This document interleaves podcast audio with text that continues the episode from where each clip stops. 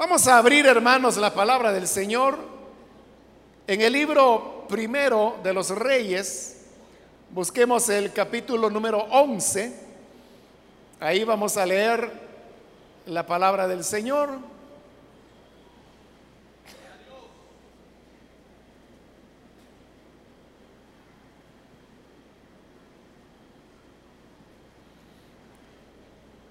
Dice la palabra de Dios en el libro primero de los reyes, capítulo 11, del versículo 1 en adelante.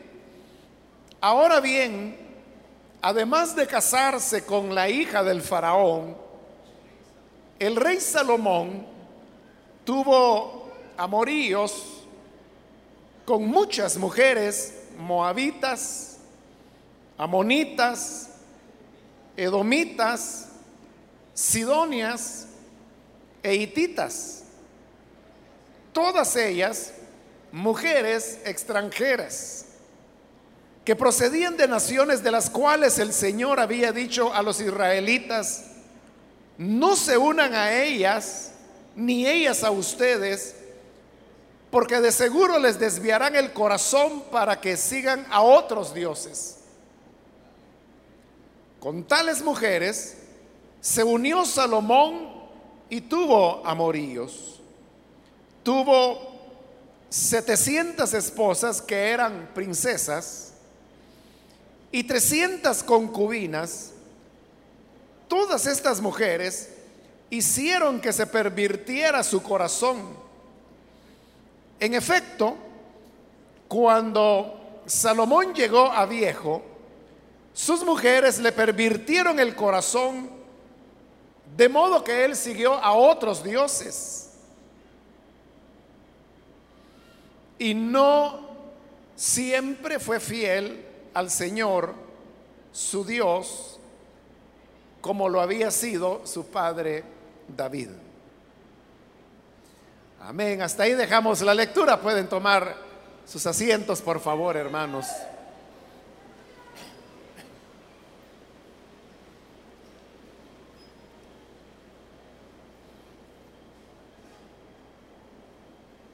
Hermanos, hemos leído este pasaje que nos habla sobre el reinado de Salomón. Salomón fue el hijo de David y David fue un rey bastante inteligente, podríamos decir, ya que a través de la lucha y el esfuerzo, él llegó a impulsar a la nación de Israel para alcanzar niveles de desarrollo que en esa época tenían las naciones alrededor de Israel, pero que Israel no había logrado alcanzar. Por ejemplo, si usted lee en la Biblia el libro de los jueces, ese libro cubre un periodo de un poco más de 400 años en la historia de Israel. Y como claramente lo dice en ese libro, Israel no tenía un rey. En tanto que las naciones que rodeaban a Israel, todas tenían rey. Y esto ponía a Israel en una situación de desventaja y podríamos decir que la forma de organización que el pueblo de Israel tenía era primitiva en relación a las monarquías que ya se habían desarrollado en las naciones vecinas. Por eso es que ya en el libro primero de Samuel, cuando el pueblo de Israel va delante de Samuel y le piden que quieren tener un rey y le dicen queremos ser igual que las otras naciones que tienen un rey. Eso entristeció mucho a Samuel porque Dios le dijo, mira Samuel, no es a ti a quien han rechazado, es a mí. Porque el Señor era el rey de Israel. Pero vino Dios y dijo, bueno, entonces concédeles lo que quieren Nómbrales un rey, pero eso sí, adviérteles de todos los abusos que este rey cometerá contra ellos. Samuel hizo eso y luego nombró a Saúl, que se convirtió en el primer rey de Israel. El reinado de Saúl fue corto y realmente no tuvo muchos logros porque Saúl pues fue un hombre que muy pronto se apartó del Señor y en su egoísmo y en su envidia contra David estuvo más enfocado en querer atrapar a David que en cumplir su papel que como rey le correspondía. Pero luego sube David al trono y David es el que impulsa a la nación a lo que podríamos llamar la, modernidad, pero, pero de su época, ¿no? Es decir, que de ser un pueblo desorganizado, David los lleva a la altura de las naciones vecinas. En primer lugar, porque él es el rey, y esto le permite a David centralizar, en primer lugar, el ejército, lo cual le permite a Israel tener un ejército estructurado por primera vez en toda su historia. Pero ya con un ejército fuerte, David también inicia una campaña de expansión territorial. Y así es como él va conquistando las tierras vecinas, pero también conquista ciertos bolsones de territorio que estaban dentro de Israel y que no habían sido expulsados los pobladores de ahí más de 400 años después de Josué. Por ejemplo, la misma ciudad de Jerusalén. La parte alta de Jerusalén estaba habitada por los jebuseos y es en el centro, en el corazón del territorio de Israel, en la capital misma. Pero David los expulsa conquista la parte alta de la ciudad y por eso es que a esa área le dieron el nombre de la ciudad de David. También después va a recibir el nombre de Montesión y es donde será construido primero el palacio del rey, pero luego también el templo del Señor. Entonces, esto permite que Israel tenga ahora bases, una infraestructura que le permite el desarrollo y el progreso. Y eso es lo que David logra. De manera que cuando David finaliza su reinado 40 años después y muere, cuando su hijo Salomón sube al trono, están colocadas las bases para que Salomón pueda continuar con ese proceso de desarrollo y exactamente eso es lo que Salomón hace. Esa es la razón por la cual el reinado de Salomón fue la etapa más próspera que Israel ha tenido en toda su historia, aún la presente. La Biblia dice que en la época de Salomón había tanta riqueza que la plata no tenía valor. O sea, había tanto oro y tanta plata que la gente a la plata no le daba valor. Era como que si fuera bronce o como que si fuera latón, cualquier tipo de metal. Pero también hubo algo más importante. Y es que Dios le había dicho a David que él no podía construir el templo porque él había sido un hombre guerrero y que había derramado demasiada sangre. Pero cuando Salomón heredará el reino, entonces hay una promesa que el reinado de Salomón sería un reinado en el cual habría paz. Y efectivamente, cuando Salomón entra, sube al trono, durante buena parte, la mayor parte de su reinado, no hubo ni una sola guerra por aproximadamente 40 años, que es el tiempo que Salomón reinó. Y usted sabe que la guerra, en el país que sea y en la época que sea, produce grandes gastos. Entonces, aunque David había logrado desarrollar y, había logrado progreso para Israel, buena parte de ese progreso se iba en sostener las campañas militares que David desarrollaba para expandir el territorio para defender a Israel.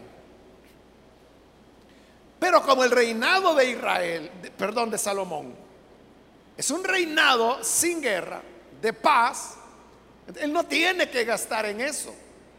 Y eso le permite utilizar la riqueza del país para hacer obras monumentales como la construcción de su mismo palacio, la construcción del templo del Señor, y como hay paz, también a Salomón se le ocurre la idea de centralizar la economía y la producción y lo hace. De manera que Israel desarrolla totalmente toda su potencialidad productiva, principalmente hablando de la agricultura, aunque hay un desarrollo del comercio, de la pesca, de las artesanías. Todo eso es lo que usted puede encontrar relatado en este libro primero de los reyes. Por eso es que al hijo de David se le dio el nombre de Salomón. Porque Salomón lo que significa es pacífico. Ahora, ¿por qué ese gran cambio? ¿Por qué si el reinado de David fue un reinado de guerras, de defensa del territorio, de conquista de otros pueblos? ¿Por qué cuando Salomón comienza a reinar, de repente se acaban las guerras? Recordemos, hermanos, que Salomón al mismo tiempo que era todo lo que he mencionado, la Biblia también nos dice que fue el hombre más sabio que hubo en su época. Aún más sabio que los que en esa época se consideraban sabios. Usted conoce la historia. Un día, una noche, Salomón tiene una visión. Y en la misión Dios le habla a Salomón y le dice, mira, ¿qué quieres que te dé?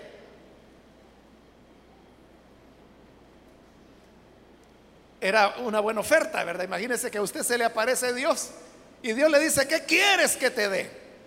Lo que quieras, te lo voy a dar. ¿Qué le pediría usted? A saber qué le pediría, ¿verdad? Pero le voy a decir qué le pidió Salomón. Salomón le dijo, mira, Señor, el pueblo sobre el cual tú me has puesto a reinar es un pueblo numeroso. Entonces yo lo que te pido es que me des sabiduría para poderlos gobernar sabiamente. Y dice la Biblia que esa petición de Salomón le agradó tanto a Dios que Dios le dijo, mira, Tú pudiste haberme pedido riquezas. Pudiste haberme pedido larga vida. Pudiste haberme pedido ser librado de tus enemigos. Pero me pides sabiduría. Entonces le dijo Dios, te voy a dar la sabiduría que me pediste. Pero además te voy a dar las otras cosas que no me pediste. De manera que tendrás sabiduría pero también tendrás riquezas, tendrás larga vida y serás librado de tus enemigos. Entonces así es como Salomón llega a convertirse en el hombre más sabio. Y allí en este libro primero de Reyes tenemos el relato de uno de los juicios que hizo Salomón, que es la historia de aquellas dos prostitutas que están peleando por saber quién es la madre del niño. Porque las dos habían tenido un niño, pero uno había muerto. Y solo había uno vivo. Y las dos decían ser la madre. Hoy en día, hermanos, saber quién era la madre es una cosa fácil. O sea, un poco cara, pero fácil. Simplemente se hace un examen de ADN y con certeza ahí se sabe quién era la madre verdadera. Pero en esa época no había. Y el colmo es que las dos eran prostitutas. No se podía decir, bueno, el niño que se parezca al papá. Si eran prostitutas, y ellas tenían a saber qué cantidad de clientes. ¿Y quién era el padre de ese niño? ¿A quién se iba a parecer? Bueno, pero ahí está la historia de cómo hizo Salomón para descubrir quién era la auténtica madre. Y con eso se mostró la sabiduría de Salomón. Ahora, en esa sabiduría, Salomón entendió que había otra manera de poder tener paz, que no era la manera de su padre, que había sido la guerra. Entonces Salomón piensa que Israel no va a ser atacado si Israel tiene un poderoso aliado. Eso es lo que piensa Salomón. Si Israel pudiera tener otra nación fuerte, poderosa, que fuera nuestro aliado, entonces nadie se va a atrever a atacar a Israel. Y Salomón se pone a pensar cuál pudiera ser esa nación. Y llega a la conclusión que lo mejor es Egipto. Porque Egipto era la potencia mundial. Era, hermanos, un pueblo, bueno, que para esa época el imperio egipcio ya tenía como mil años. Era un pueblo fuertísimo. Los únicos que se atrevían a atacar a los egipcios eran los hititas, que era un pueblo pequeño pero muy guerrero. a veces ganaban los hititas, a veces los egipcios y era una guerra entre ellos. Pero de ahí no había pueblo que se atreviera a luchar contra Israel. Entonces ahora el punto es, ¿cómo lograr que Egipto haga una alianza con Israel? Porque Salomón pensó, si Egipto es nuestro aliado, nadie se va a atrever a tocar a Israel. Entonces Salomón piensa que la mejor manera es casándose él con la hija del faraón que Salomón va, llega a Egipto, se relaciona con el faraón, conoce a la hija del faraón, bueno, y finalmente termina casándose con ella. Claro, la hija de faraón era una princesa muy rica. Egipto era el granero del mundo en esa época. Pero Salomón también tenía mucho dinero. Entonces manda a construirle todo un palacio solo para ella. El primer palacio lo construye Salomón para él. Después construye el templo del Señor. Y después construye el otro palacio que es para su esposa, la hija del faraón. Pero mire ahora entonces. Sucede que ahora Salomón es el yerno del faraón. Y sucede que la reina de Israel es la hija del faraón hay una fuerte alianza porque ahora son familia ya. Se acabó la guerra contra Israel. ¿Quién iba a atacar, hermanos, a Israel si sabían que si lo tocaban, ahí venían los egipcios? Pero yo le dije que los únicos que se atrevían a atacar a los egipcios eran los hititas. Entonces dijo Salomón, bueno, si los hititas se atreven a atacar a Egipto, nos pueden atacar a nosotros. de cómo hago para proteger a Israel de los hititas. Entonces dice, lo mismo, voy a hacer una alianza con ellos. Hace una alianza con los hititas y la alianza se sella con un nuevo matrimonio. Se casa con una princesa hitita y otra vez lo mismo. Hoy resulta que los hititas eran familia de Salomón. Porque estaba casado con una hitita. Bueno, para no hacerle larga la historia, hermanos. Así es como Salomón fue haciendo alianza con los pueblos que había alrededor. Entonces note, la política de Salomón es bien diferente a la de su padre David. Porque la política de su padre David había sido guerra. Guerra contra los hititas, guerra contra los egipcios, guerra contra los edomitas, guerra contra todos. Pero la política de Salomón no, era más sabia. Él decía, ¿para qué pelear? Hagamos alianzas mejor.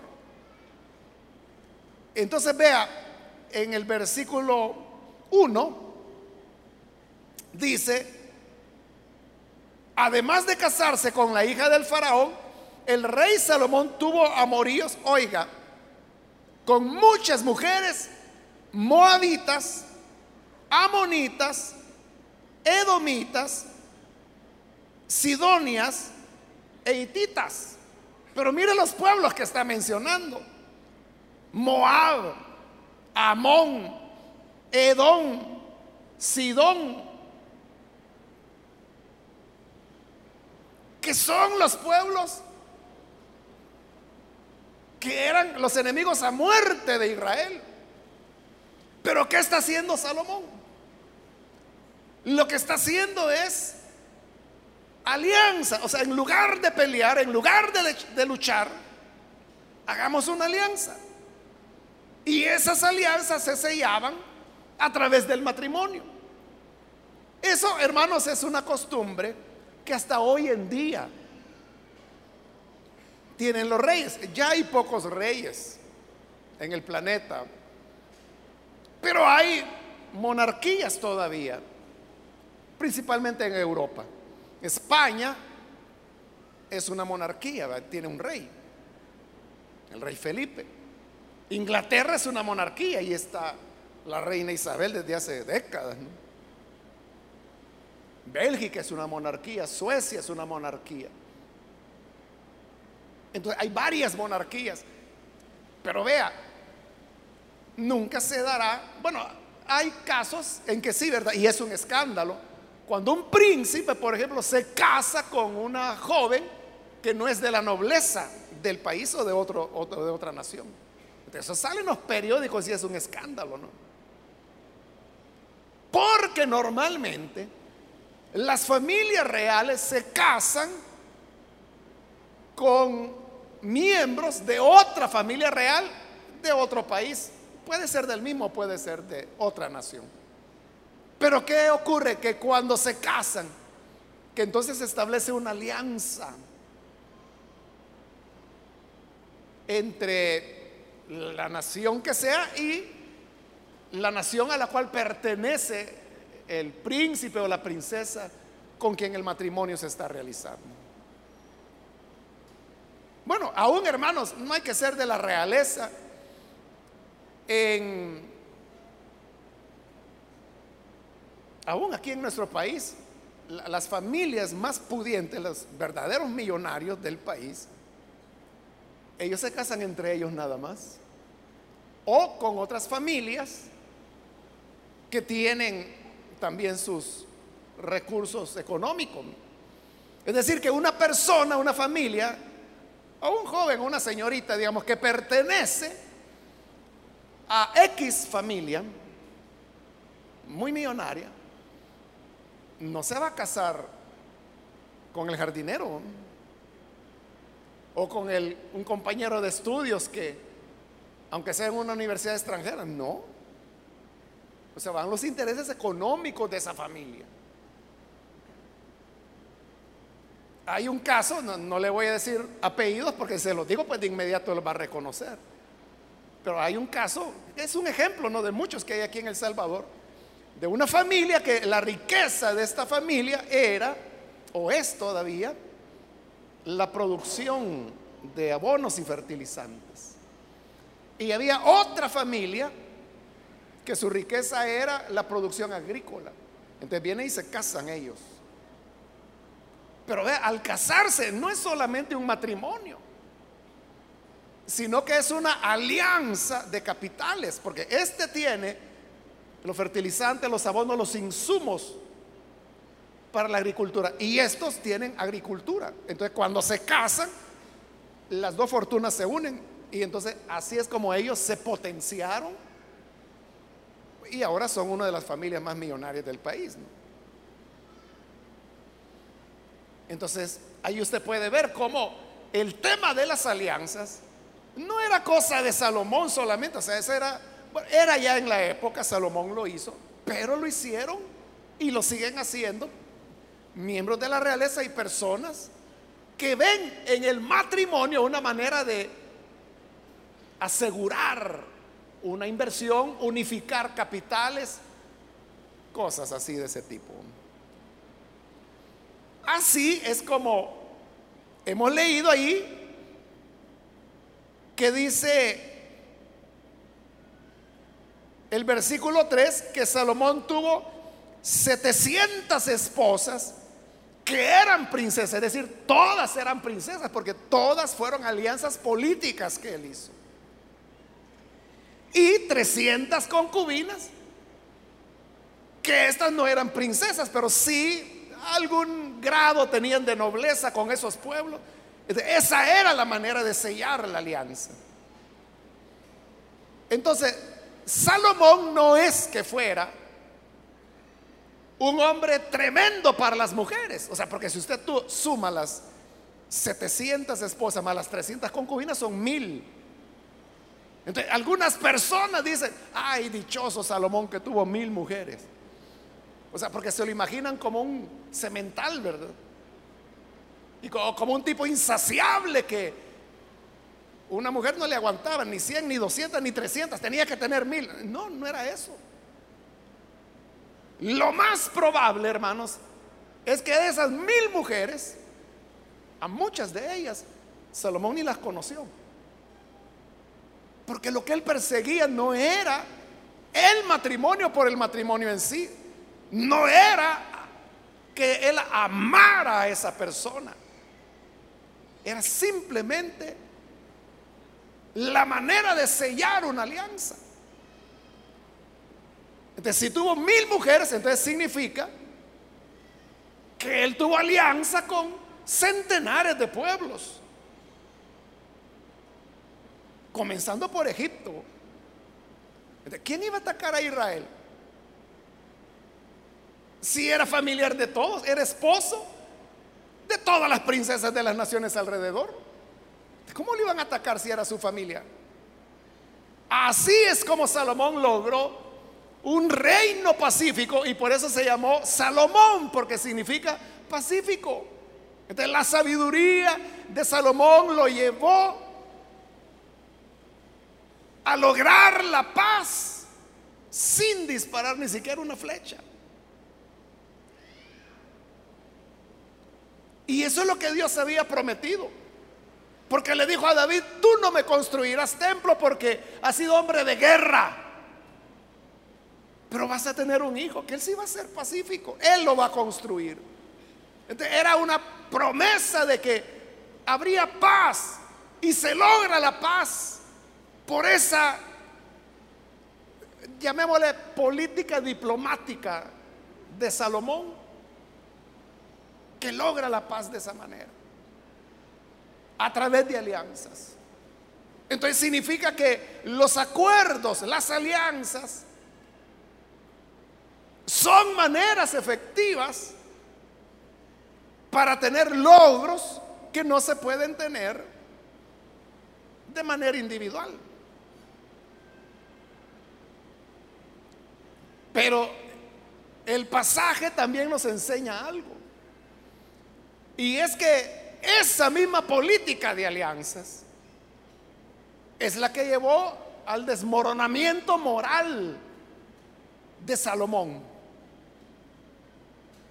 Porque dice el versículo 4, en efecto, cuando Salomón llegó a viejo, sus mujeres le pervirtieron el corazón de modo que él siguió a otros dioses y no siempre fue fiel al Señor su Dios como lo había sido su padre David. O sea, durante décadas Salomón se, se mantuvo fiel al Señor. Pero cuando llegó a viejo, entonces sus esposas, que eran mucho más jóvenes, fueron las que comenzaron a pervertirle, dice ahí, el corazón. Entonces llegaban ahí las amonitas, las edomitas, las hititas, las princesas. Y le decían a Salomón, ay, mi viejito tan lindo. Mis arruguitas, ¿cómo están? Le decían. No, no me harías un altarcito para mi Diosito. Y como Salomón ya era viejo, entonces le digo, vaya, pues ahí háganle su altarcito a esta. Y comenzaron a hacer altares a los ídolos. Hasta que hay un momento en que es el mismo Salomón por andar de viejito bonachón que se vuelca a la idolatría. Y cuando se vuelca a la idolatría, entonces, en este mismo capítulo, usted lo puede leer, es que Dios comienza a levantarle enemigos, adversarios, porque Dios es un Dios celoso. Y él había dicho, no tendrás dioses aparte de mí. Y ahora Salomón tiene ídolos. Entonces Dios se enoja y le levanta adversarios. Uno de ellos era Jeroboam, que después se va a convertir en otro idólatra, pagano.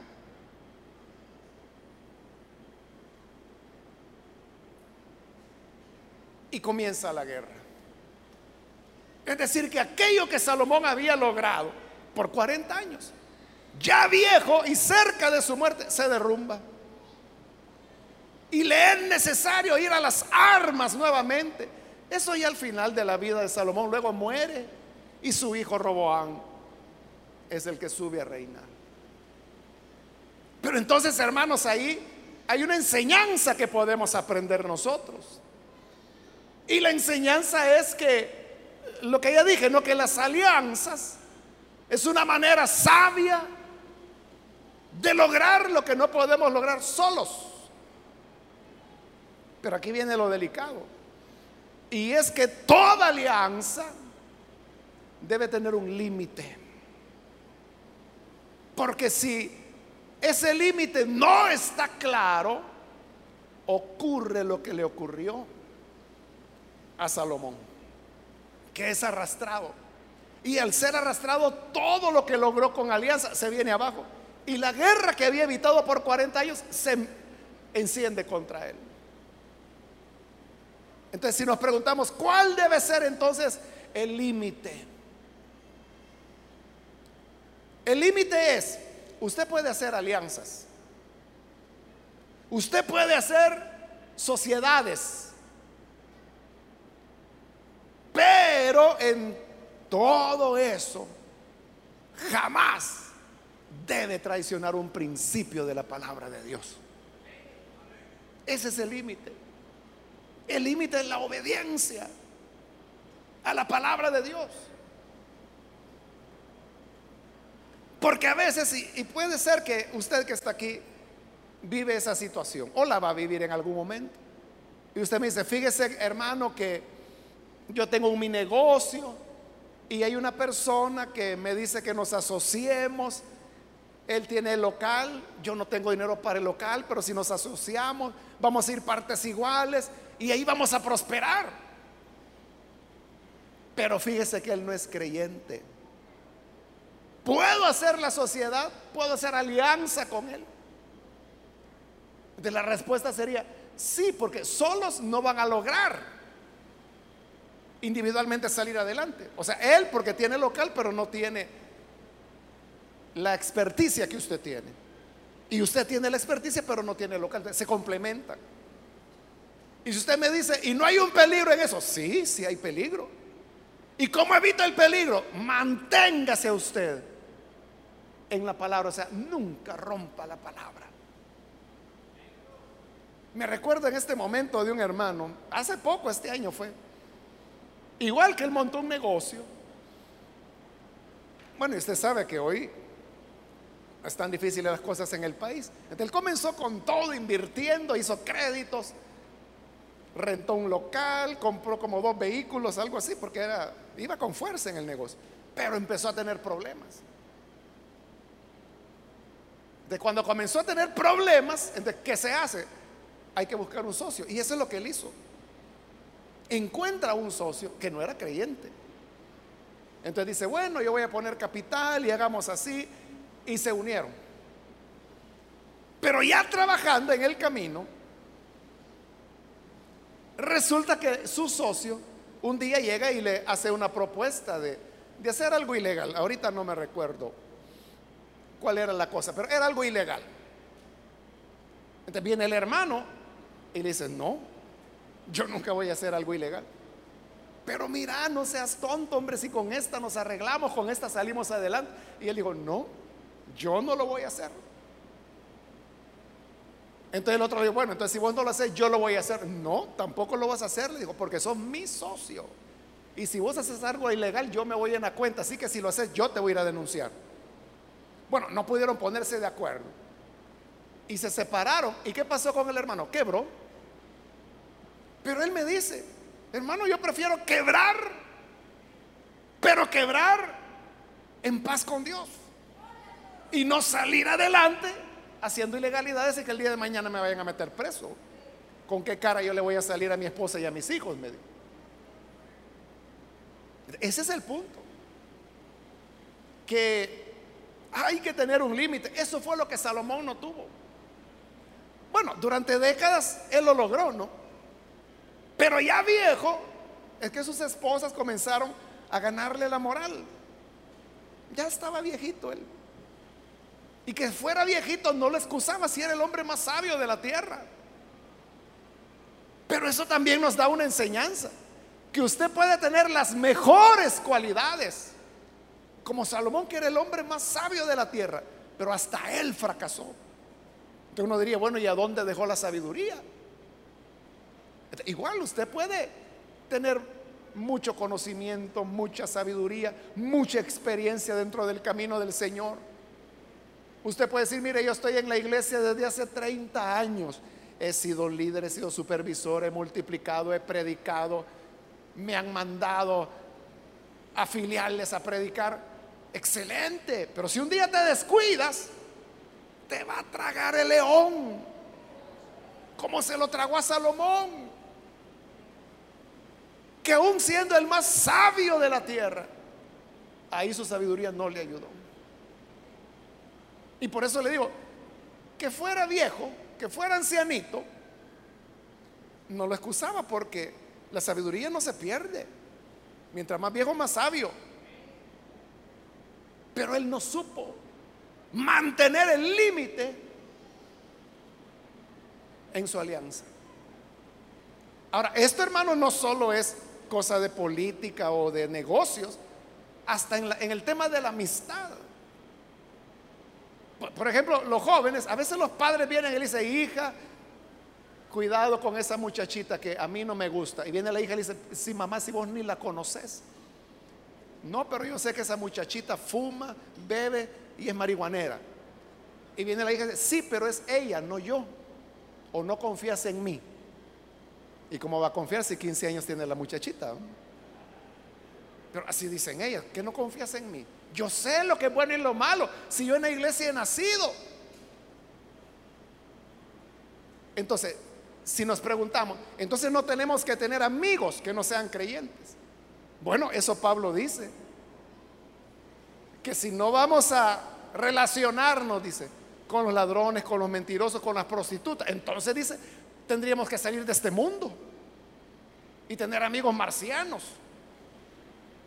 Porque el mundo está lleno de pecadores.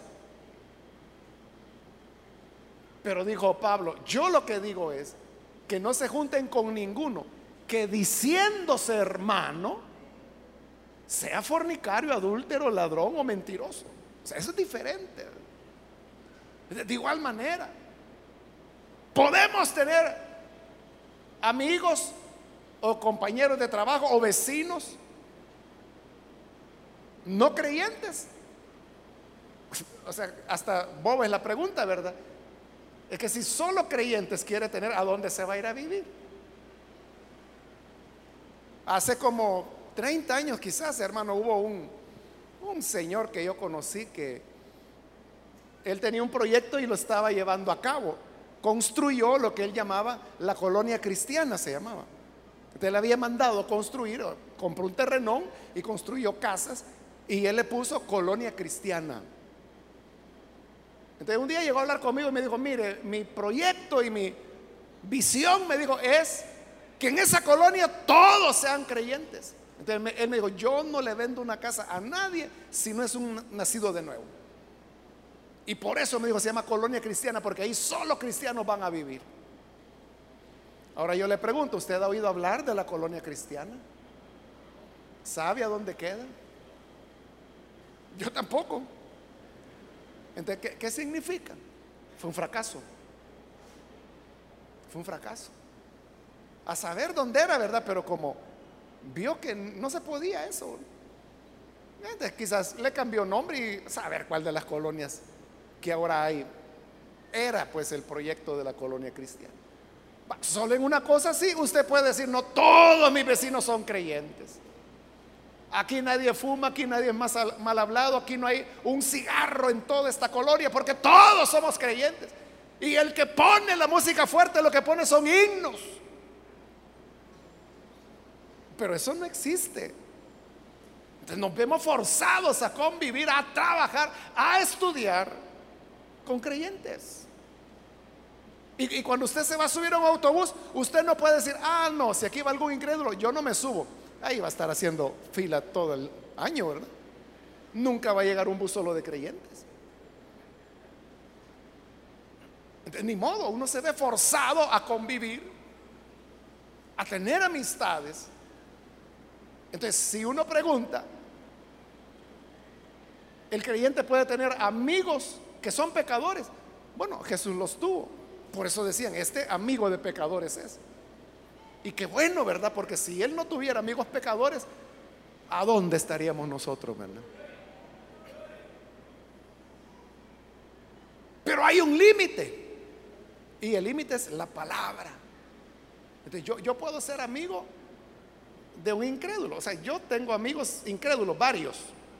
Y algunos de años.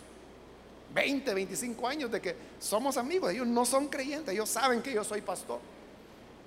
Ellos no son creyentes, pero podemos ser amigos. Pero ¿qué es lo que permite esa amistad? Que nunca me salgo de la palabra. Bueno, y ellos también, ¿verdad? Lo, respetan a uno y nunca le van a decir, mira, vamos a chupar hoy. Vámonos al Majagual con tres cajas de cerveza. nunca, nunca me van a decir eso. Ese es el detalle. Ese es el punto, hermano. Decir, bueno, esta es la palabra de Dios ella es la que norma mi vida. Y yo un milímetro no me voy a mover de la palabra de Dios.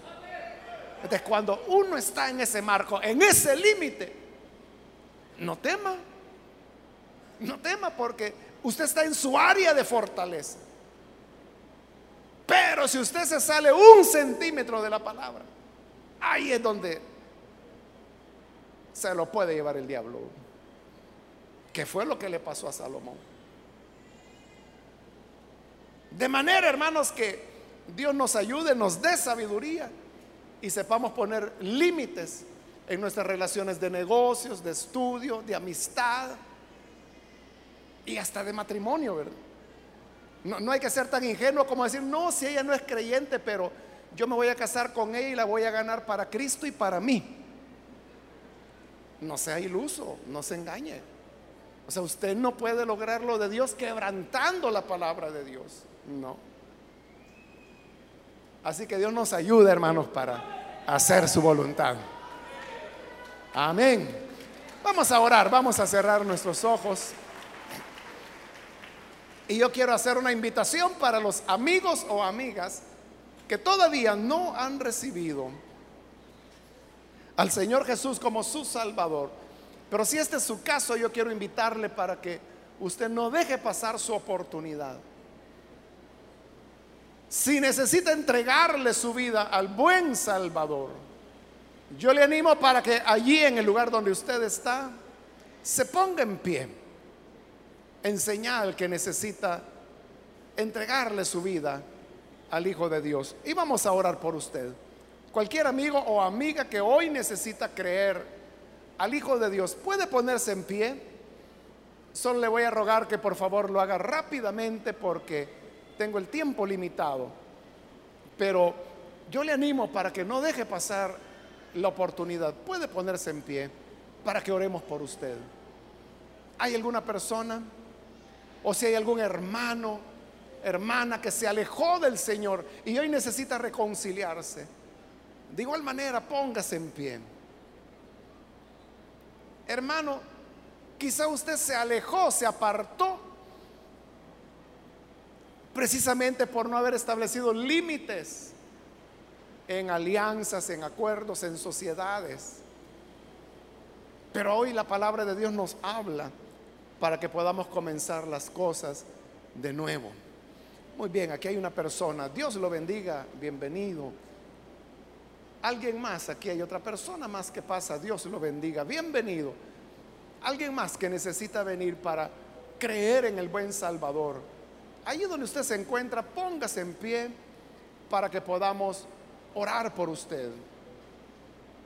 Hay alguna otra persona que necesita venir, ya sea que es primera vez o que es reconcilio. Póngase en pie y venga, vamos a orar. Como le digo, solo le animo a que lo haga rápidamente porque en un minuto y vamos a orar. Aquí hay otra persona que pasa, Dios lo bendiga. Bienvenido. De este lado hay otro hombre más que pasa, Dios lo bendiga. Alguien más de este lado hay otro caballero, Dios lo bendiga. Bienvenido también. Alguien más que necesita venir, póngase en pie, acérquese. Hoy es su oportunidad para que pueda pasar. Venga, vamos a orar por usted. Hoy es su momento. ¿Hay alguna otra persona? Jesús le está llamando. Cristo le invita a venir. ¿Hay alguien más? Póngase en pie y venga, vamos a orar. Esta es ya la última invitación que hice. Si hay alguien más, pase, no deje pasar la oportunidad. Y usted que nos ve por televisión, también le invito para que se una con las personas que están aquí al frente, ore con nosotros y reciba al Señor Jesús en su corazón. Padre, te damos las gracias por cada persona que está aquí al frente, como también aquellos que a través de la televisión, la radio, el internet, las grabaciones y todos aquellos medios que tú permites para que tu palabra sea dada a conocer que puedan, Señor, llegar a tener una vida nueva, una transformación, un cambio, porque vienen hoy para rendirse a ti y comprender que tu palabra es la lámpara que nos indica el camino y nos muestra el límite del cual no debemos salir. Concédenos entonces, Señor, que tu gracia nos cubra, nos ayude y que así podamos todos los días de nuestra vida servirte a la vez que cuidamos nuestro corazón para que no vayamos a terminar alejados de ti.